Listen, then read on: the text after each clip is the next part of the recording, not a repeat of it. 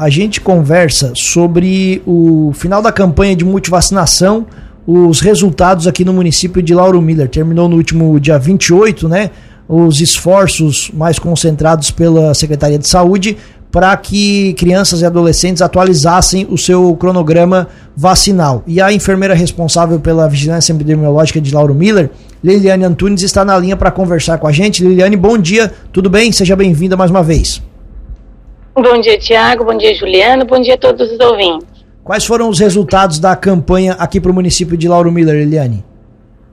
Então, a campanha ela teve início né, no dia 14, no período de 14 a 28 do 10, é, a gente não tem é, uma porcentagem, a gente ainda não recebeu os relatórios de, de porcentagem do, do Estado, que a gente teve as informações na segunda-feira repassadas para a Regional de Saúde, mas a gente tem números que, que foram comparecidos e vacinados nas quatro salas de vacina do município.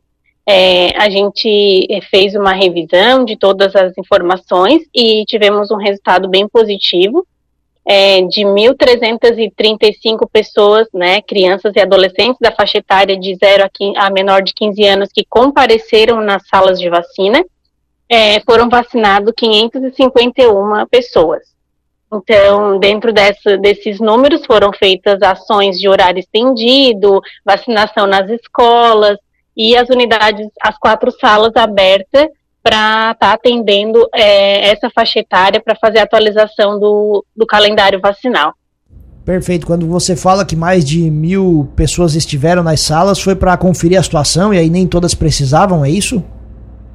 Exatamente. É, essa campanha de multivacinação, ela funciona exatamente nesse sentido, né, de resgatar crianças e adolescentes com vacinas em atrasos e a conferência da caderneta de vacinação.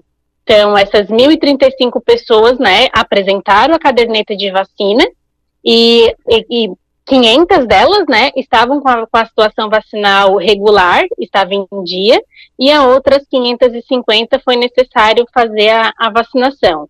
Então, essa é uma campanha de atualização mesmo da caderneta vacinal para conferir se o esquema está em dia, se falta alguma vacina e colocar o que está em atraso.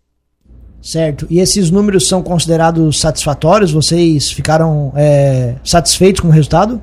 Sim, muito, né? A gente não, não viu ainda ali números, agora que a gente vai ver o que, que dos nossos relatórios, o que foi tirado de, de listagem de atrasados e o que foi realizado, mas por cima, assim, que a gente conversou com as assinadoras de relação que elas tinham em unidade de saúde, a gente conseguiu atingir um bom objetivo.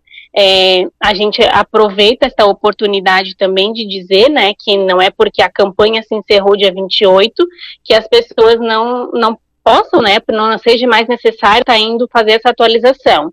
É, as buscas continuam, a gente sempre tira essas listagens, encaminha para as unidades de saúde, pedindo para que as agentes de saúde passem na casa daquela pessoa que está ali com a vacina em atraso, para resgatar essa pessoa para estar tá se vacinando nas salas de vacina. Então, a campanha teve ali o período de 15 dias, né? Mas é, esse trabalho ele continua sendo feito durante todo o ano. E agora ele continua, Liliane, nos horários normais, então, e nas salas de vacinação.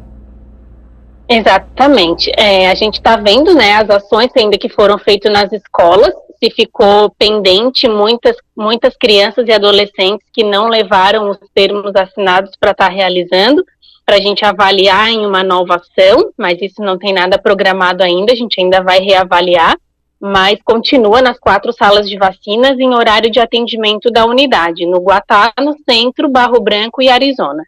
Eu até iria lhe perguntar justamente sobre isso, Liliane, sobre se essa ação nas escolas vai ser ainda realizada mesmo com o final da campanha. Vocês vão avaliar e existe essa possibilidade? Existe, porque assim, é, a gente fez um trabalho ali do Outubro Rosa, né? Foi quando a gente até teve outras, outras oportunidades de estar divulgando na rádio, é, em relação ao HPV, a CWY, mas tem outras vacinas que fazem parte do calendário, né? Então a gente vai pegar agora essas listagens junto das vacinadoras ver o que, que faltou, se ficou muitas, muitos adolescentes ainda pendente, e vamos reavaliar no sentido de fazer uma outra ação, ou de fazer um horário estendido.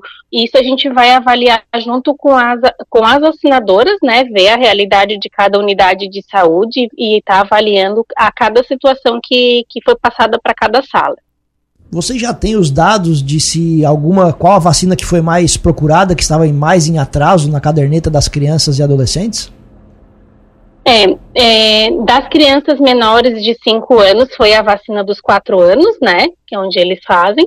E dos adolescentes é o HPV e a CWY, que con contra o, a prevenção do colo e do, e do HPV, que é, é do colo do útero, e da meningite. Muito bem, Liliane, obrigado pelas informações. Espaço aberto aqui na programação da Cruz de Malta FM. Um bom dia. Bom dia, obrigado a todos.